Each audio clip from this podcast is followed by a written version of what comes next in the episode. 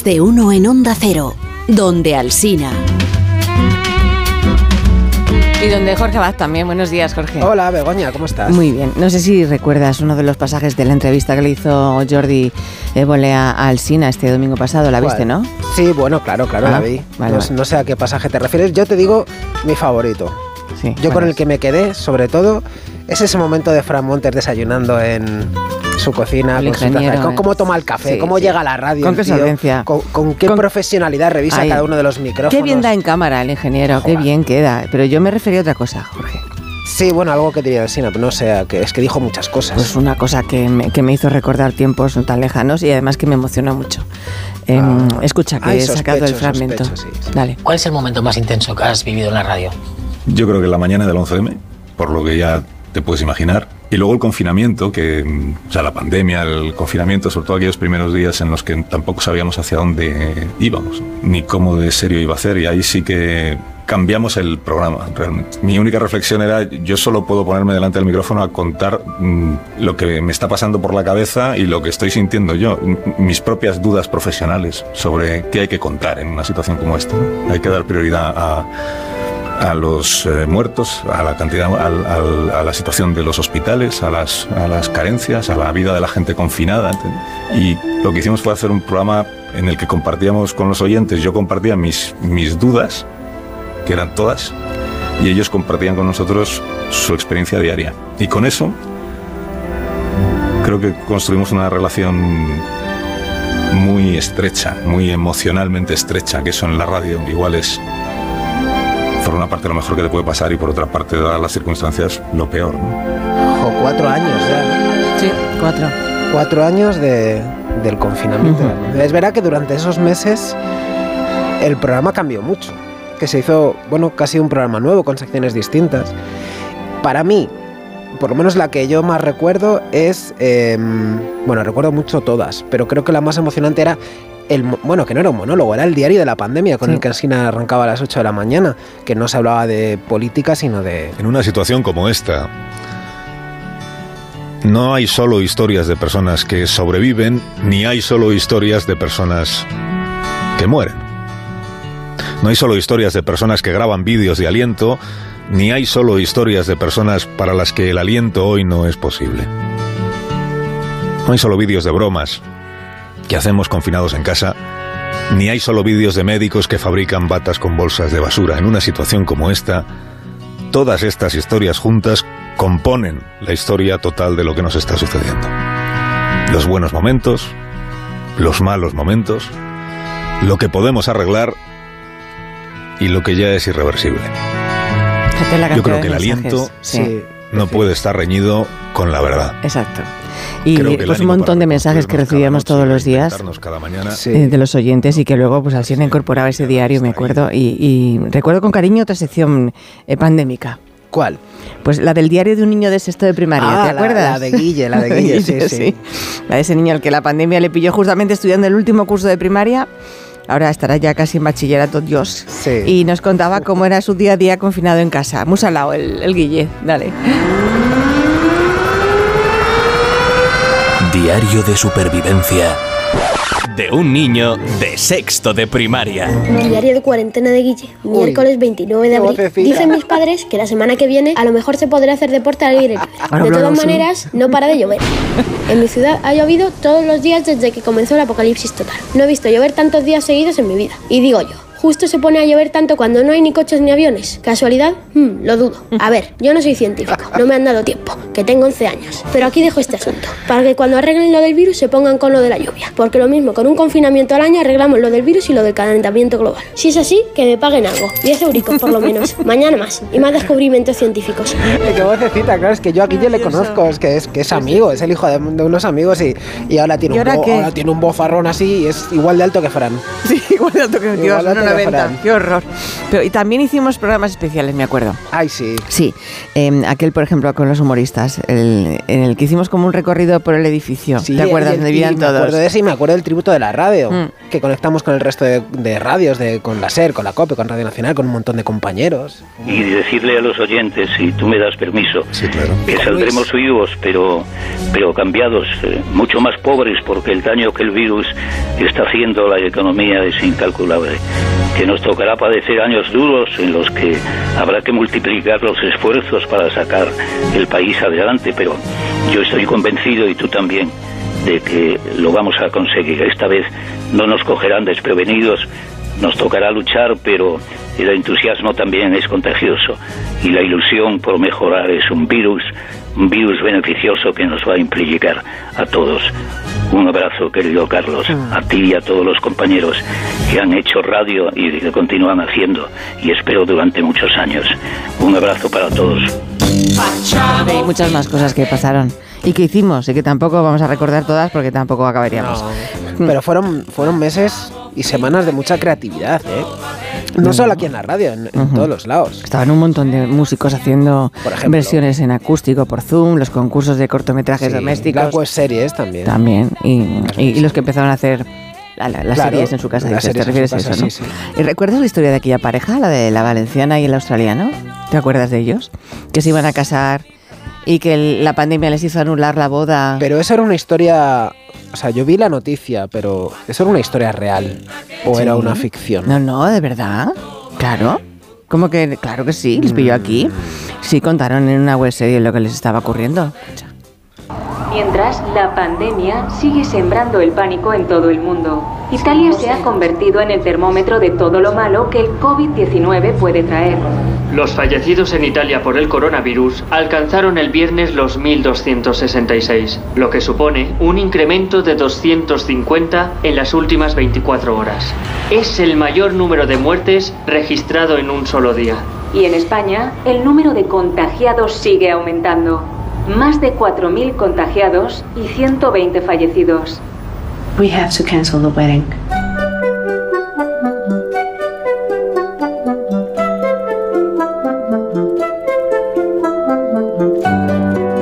Tenemos que cancelar la boda.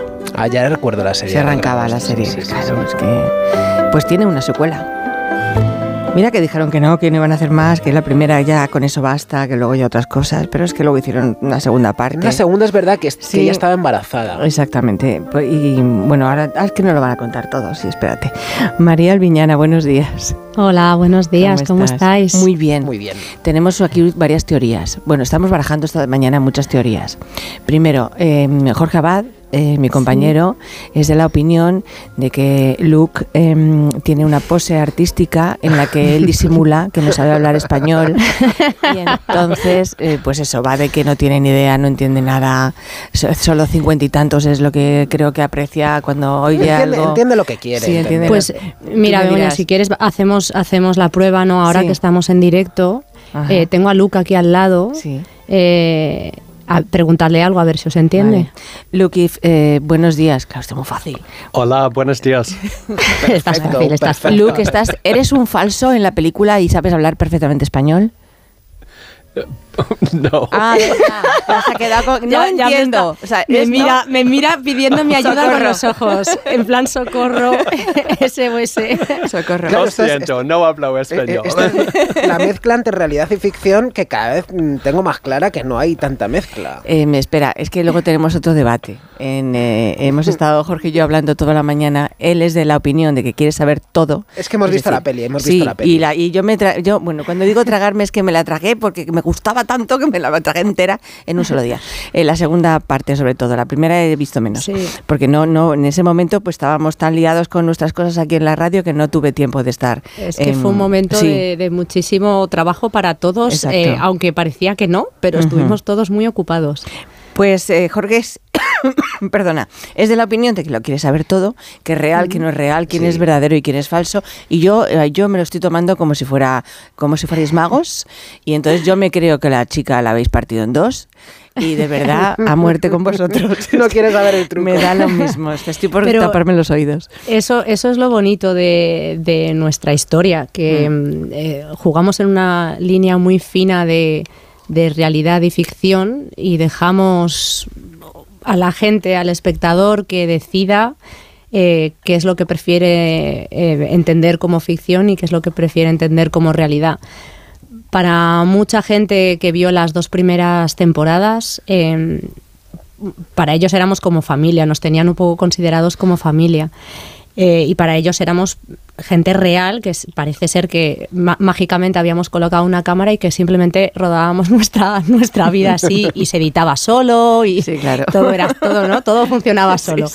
Em, y bueno, ahora, ahora con la película, pues veremos qué, qué opina la gente y qué sensación Pues la sensación es que sigue, es como si fuera em, uno de vuestras, un capítulo de la serie, pero más largo. El capítulo final. Pero más largo. Bueno, final o no, final. No, no, final no queremos que sea el final, ¿eh? No queremos que sea el final. Bueno, tengo que deciros que esto sí que va a ser el final. Eh, es mentira lo que estás diciendo, porque tú en la primera serie dijiste que de Season 2 nada. Y, resulta que luego sí hiciste la segunda parte. Hicimos Season y la, 1, y la Season peli. 2 claro. y la peli. Sí, la verdad es que, bueno, nos, nos, es, son estos proyectos que lo empiezas y no sabes muy bien el resultado que va a tener y, nos cogió por sorpresa, una sorpresa eh, absolutamente maravillosa que nos ha llevado a un camino a los dos a nivel también profesional y personal muy, muy bonito. Que hablamos de, que... no hemos dicho la serie, ¿cómo se llama? La serie es Cancelled. Em, si se pronuncia así, que tú tienes un inglés tan, estupendo, María. Pero, y luego, cancel. Y luego la segunda es Urcancel, me imagino, ¿no? Escrito Cancelled, Cancelled, para que la gente lo busque bien a gusto. y la peli se llama Uncancelled. O sea, Eso es. un cáncer en, en, inglés escrito fonéticamente. Claro, pero es que la historia que tienen ellos, yo no sé si la conoce todo el mundo, pero me, me parece fascinante. Sí, y es verdad todo, ¿a que sí? Eh, sí, bueno, la historia es real, es real que, que, Luke y yo nos íbamos a casar, veníamos de Los Ángeles, veníamos a tú eres, espérate, tú eres actriz, él es director de cine. Sí, sí no éramos de repente dos médicos que decidimos hacer una serie. no, pero remóntate un poco más, ¿cómo os conocéis? Porque a mí eso me parece maravilloso, que, que, os presentan en Bilbao a una, a una chica de Valencia, a una mujer de Valencia, a un australiano, os presenta un amigo en Bilbao, no habláis entre vosotros, chateáis durante un año. Eso me parece... Pero esto cómo te lo sabes, Jorge? Bueno, porque lo habéis contado, porque yo Sí, sí, pero que no, sí, pero que de normal no nos lo suelen eh, sacar a relucir. Eh, sí, así fue. Eh, mira que Bilbao.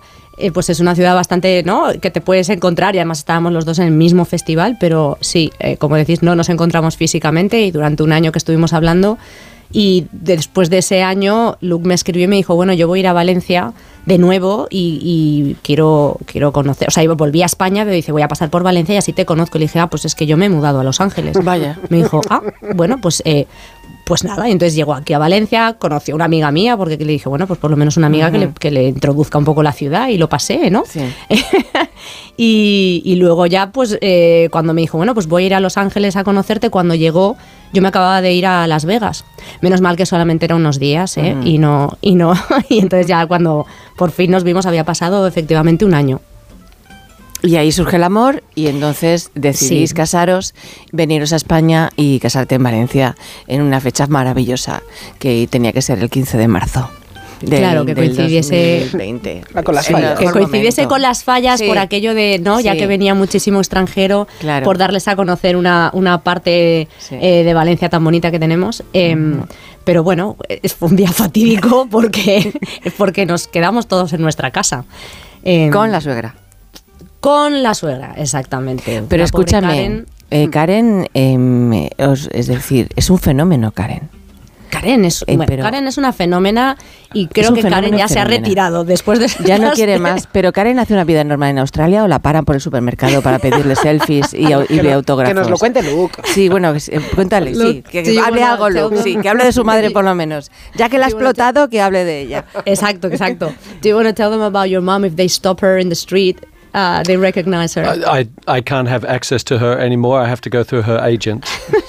que ya no tiene acceso a su madre, ya tiene que pasar por su representante vale. para hablar con ella. vale. Uh, I, she does get a lot of uh, lovely fan mail from all around the world, which is, is really special. Recibe muchísimas cartas uh -huh. de los fans, bueno, cartas, emails o mensajes, claro, claro. ¿no? De los fans, de, con mucho cariño, la, la verdad. Pero el hijo sabía, eh, María, que la madre tenía ese potencial. No lo sé. Look, did you, no tengo ni idea. Esto es muy buena pregunta. Mm -hmm. Did you knew that your mom had like a potential acting background? Uh, that's a really good question. My mom is incredibly shy. Sí, su madre es increíblemente tímida. But I also know that she loves to dance and she's quite lively at, at parties. So I Pero- knew that there was something inside. pero que en las fiestas es- le gusta mucho bailar y, y, no es bastante vivaz en la- en- durante las fiestas así en actos eh, sociales entonces sí que sabía que algo dentro de ella existía There was something really beautiful about watching that come out, I guess, from a cocoon. y que ha sido así muy muy bonito el poder ver cómo esa no una persona tan tímida poder sacar esa parte a relucir Pero ella se aprendía diálogos en la peli, ahora en la peli, porque en la Ay. serie no lo sé. Pero en la peli se ha aprendido algún diálogo. em, em, es que no quiero preguntar si es verdad o no es mentira. Entonces, me, me- me- ¿tú quieres preguntarle? Y me tapo los oídos. no, no, no, no, ¿No? vamos a avanzar. Es- es- Yo a ver, hay- es mantener el... Sí, es la peli es un poco ficción. es eso hay un guion eh, un Vale, guion vale, muy claro. trabajado además Bueno, siempre ha habido guion. siempre siempre lo ha habido sí pero em, Karen, no pero sé si la- tenía mucho guion. ¿Hacía un poco lo que Eh, le daba la gana en la serie? No, no, no, no, no, No. no, no. Recibió No, no, órdenes, Había un es- guion sí. súper estricto, siempre no, no nos salíamos nunca, no había nada de improvisación en la serie, en, Vale. en ninguna de las, de, Vale. ni en la serie ni ahora en la película para nada. Con la película todavía menos porque os podéis No, imaginar, claro. teníamos un equipo de, yo qué sé, 100 personas, Claro, 200. Claro, es una película... Pero que no lo parece. de El final me encanta, pero no voy a decir de cuál es. factura profesional, no de, Sí. de teléfono móvil. ¿Cómo? Sí. Claro, claro, claro. Eh, Hemos, hemos querido dar un salto cualitativo de producción importante, considerábamos nosotros, lo necesitábamos y, y la historia también. No, no nos apetecía tampoco volver a contarlo en formato serie y, y de hecho además fue Screen Australia, que es quien nos han financiado el proyecto, que un poco nos invitaron a... ¿Por qué no hacéis eh, una, Una película? película. Y enseguida nosotros dijimos que sí, porque siempre decimos que sí a todo muy rápido. Pues sabes que he visto la película en paralelo con eh, la segunda mm, eh, la segunda serie, o sea, con la segunda Sí. y, y- y no desmerece en nada la serie de calidad.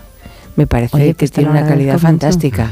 Sí que es verdad. La, la fotografía de la película esa, por cierto, dile a, a, a Luke que es fantástica, que es verdad, que le gusta mucho la luz valenciana y que la ha cogido La ha y, trabajado y la ha trabajado Sí, estupendamente. the, the cinematography in Uncancelled is beautiful. The light of Valencia really stands out. Oh, yeah. The light here is beautiful. It's a, a wonderful city to film in. Sí, es una ciudad fantástica para rodar. Gabo Guerra, que ha sido el, el- el director de, de fotografía, ha hecho un trabajo fantástico.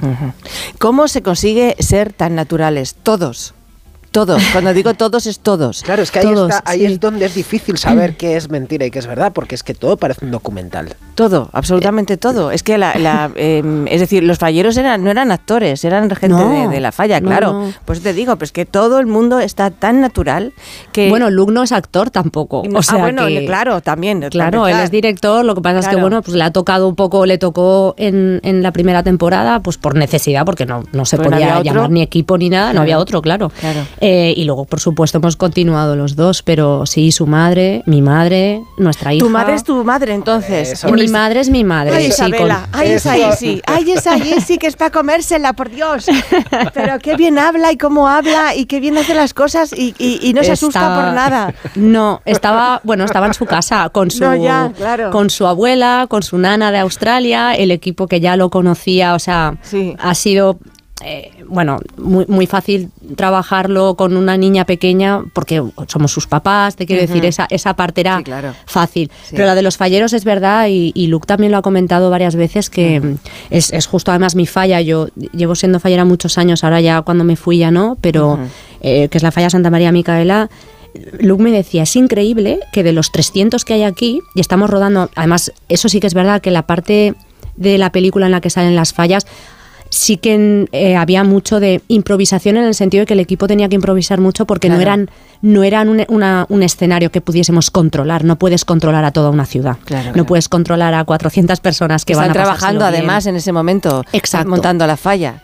Exacto. Entonces, eh, nadie en ningún momento miró a cámara. El, teníamos también al, al director de fotografía y decimos, yo alucino que no. O sea, y Luke también dice, cuando hemos estado en, en montaje, no hemos tenido ni que cortar, ¿sabes? No hemos tenido dificultad para poder montar ninguna secuencia porque nadie miraba a cámara. Era como que estaban todos súper integrados, como si lo hubiesen hecho mil veces.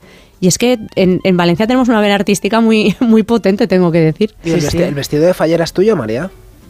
Sí, claro, ahí... ¿El de Fallero eh, era tira- de tu padre o, o no? Ya no. Sí, Sí, también. Sí, sí, también. Sí, ¿Tú a- quisimos... a, al- a Luke le hubieras eh, puesto de frayero si no hubiera sido por la peli o ha sido por cuestiones de guion? Perdona, Begoña, es que cuando nosotros nos casábamos de verdad, yo me yo antes antes del 15 de marzo, no me acuerdo cuándo llegamos, pero yo creo que llegamos el 9 de marzo o algo así, y Sí. yo vestía a Luz de fallero entero para decirle, bueno, déjame que te veas porque como tenemos que pasar la ofrenda, y se vistió ya, o sea, ya, ten- ya yo ya se lo había probado.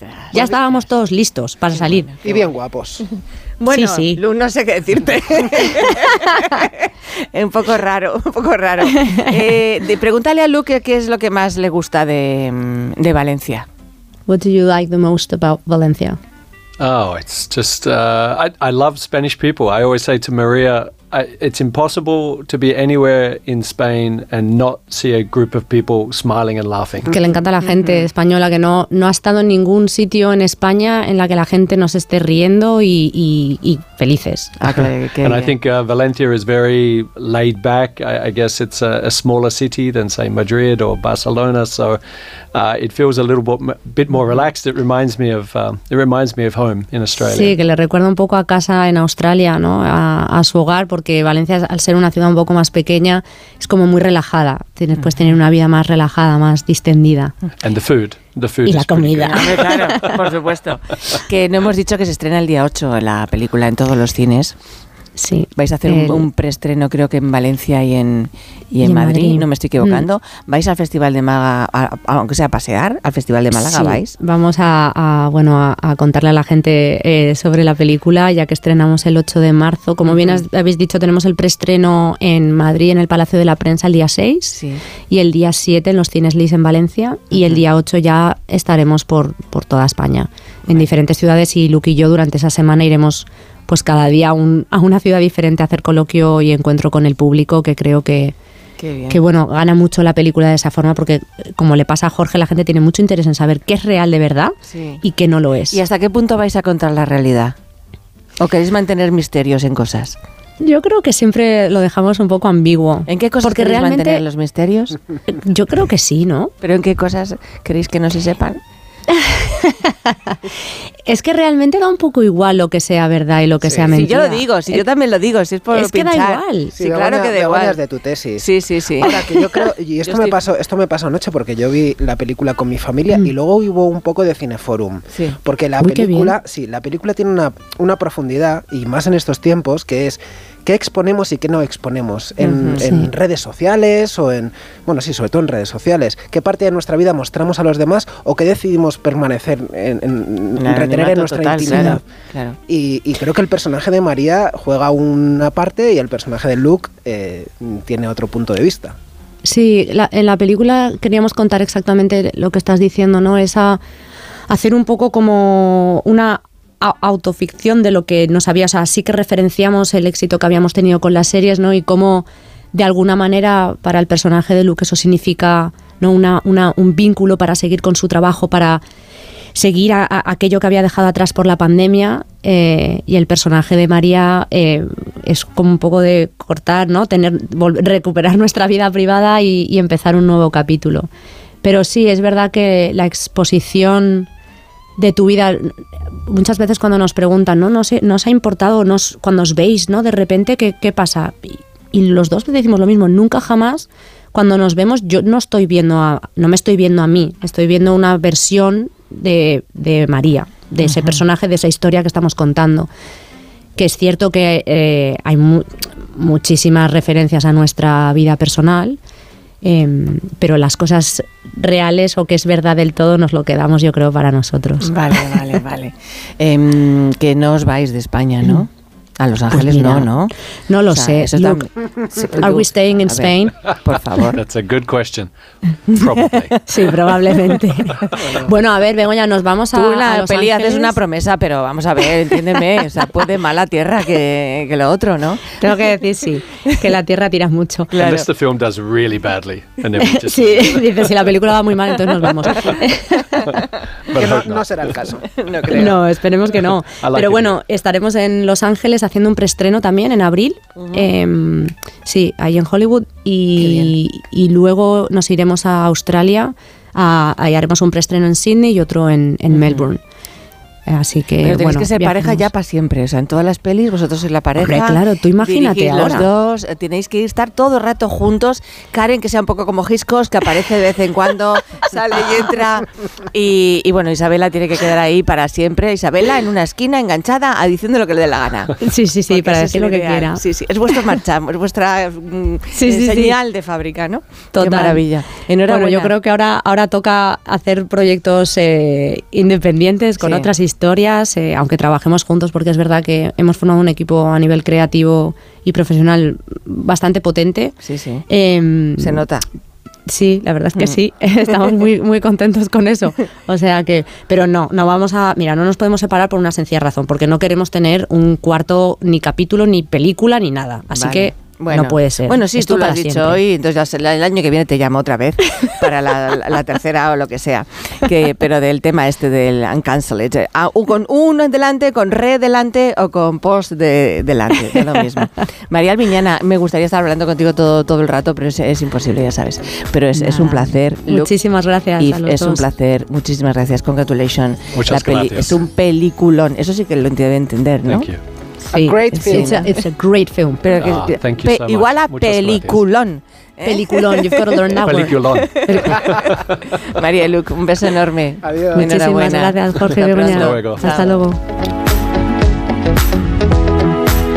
Más de uno en Onda Cero, donde Alsina. Hay dos